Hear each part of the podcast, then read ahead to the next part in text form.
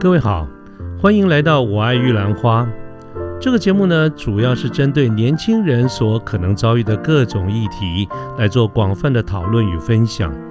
欢迎您跟我们一起。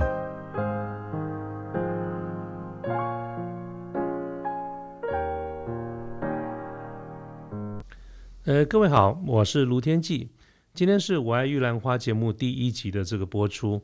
对我来说意义是非常重大的。那么，因此开宗明义呢，就先跟大家聊一聊为什么会有这个节目的构想啊。我们先从这个节目名称开始说起哈。当我周遭的好朋友第一次听到“我爱玉兰花”这五个字的时候，其实都面露惊讶，十分的不解，甚至还有人哈哈大笑哈，大笑失声，完全不明白为什么要叫这个名字。大家总觉得我应该取一个。商业气息比较重一点，或者比较有 MBA 味道的这个名称，比较符合我的专业经理人形象，怎么会去取了这个这一个这么有菜奇阿米亚的这种这种味道的一个名字来呢？那么这个原因呢，恐怕就得先说说看我这几年来这些年来的一个生活了。那么我个人呢，除了现在所从事的这个 IT 相关工作之外呢，我也有机会跟很多的年轻朋友。做比较长时间的接触跟相处，那么除了一些相关的商业知识的探讨之外呢，我也很多的机会参与了他们人生很重要的阶段，那个就是职业的发展。我常常有机会跟很多年轻朋友聊聊他们的工作，那么在这个过程当中呢，我深深感受到，其实现在年轻人真的是很不容易、很辛苦，他们在各行各业里面都面对很大的一个挑战跟压力。不管是这种外在环境的剧烈变化啦，职场上直接的竞争啊，相对低薪所带来的很多的无奈啦，这些压力都远远超过当年我做年轻人的时候。但是我觉得蛮可喜的是，大多数的年轻人仍然展现了非常坚强的这种生命力哈，奋勇向前，努力不懈。这个就让我想到玉兰花。就是很多很多时候，我们在这个十字路口啦、红绿灯啦，到处都可以看到有人在卖的那种玉兰花。坦白说了，玉兰花命贱哈，这个十块钱、二十块钱一朵，到处都可以看得到。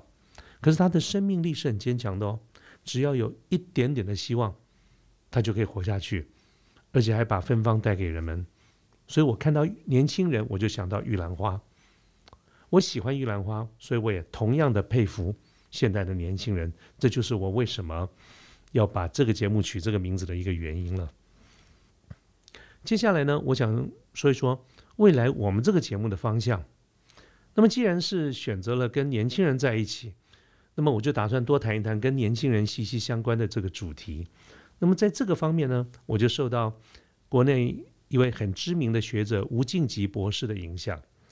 吴教授他有一本影响非常深远的大作。青年的四个大梦。那么在这本书里面呢，吴教授提到了美国耶鲁大学的一位心理学家 Daniel Levinson 啊，李文训教授的一个研究。他发现了一个人呢，在差不多在嗯十七到三十三岁这段时间，他是怎么过的呢？对于他们将来日后的这个发展影响其实非常大。而这段时间的青年，他有很多的梦想，把它归纳起来呢，可以有四个。可以说是有四个梦想啊，四个大梦影响最大。那么这四个方向呢，四个这个大梦是怎么形成的？它就会决定了他将来成为一个什么样的一个人。我简单的跟大家说明一下这四点。第一个重点呢，就是追求人生的价值。简单讲，就是你希望你自己将来成为什么样的一个人。倒不是一定是说你要是什么样的一个职业了，但是就是说一个人他的生命或者生活的一个目标是什么啊？这是第一个重点。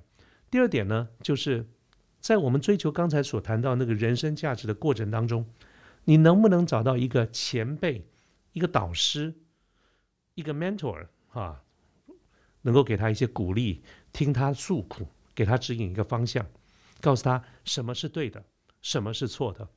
当然也要能够去分享他的成就跟喜悦的这种所谓的良师益友。那么第三个重点呢，就是我们所终身学习的一个职业跟置业，到底怎么样能够找到一份比较好的工作，自己喜欢的工作，能够发挥所长的工作，其实是不容易的。当然，我们更希望这是一份这个报酬很优渥的工作。那么这一点呢，常常在很多时候都困扰了现在许多的年轻人。而第四个重点呢，就是对于各种的情感，包括爱情、友情、亲情、伙伴情这些需求。那么这个是古今中外哈永恒不变的这个人性。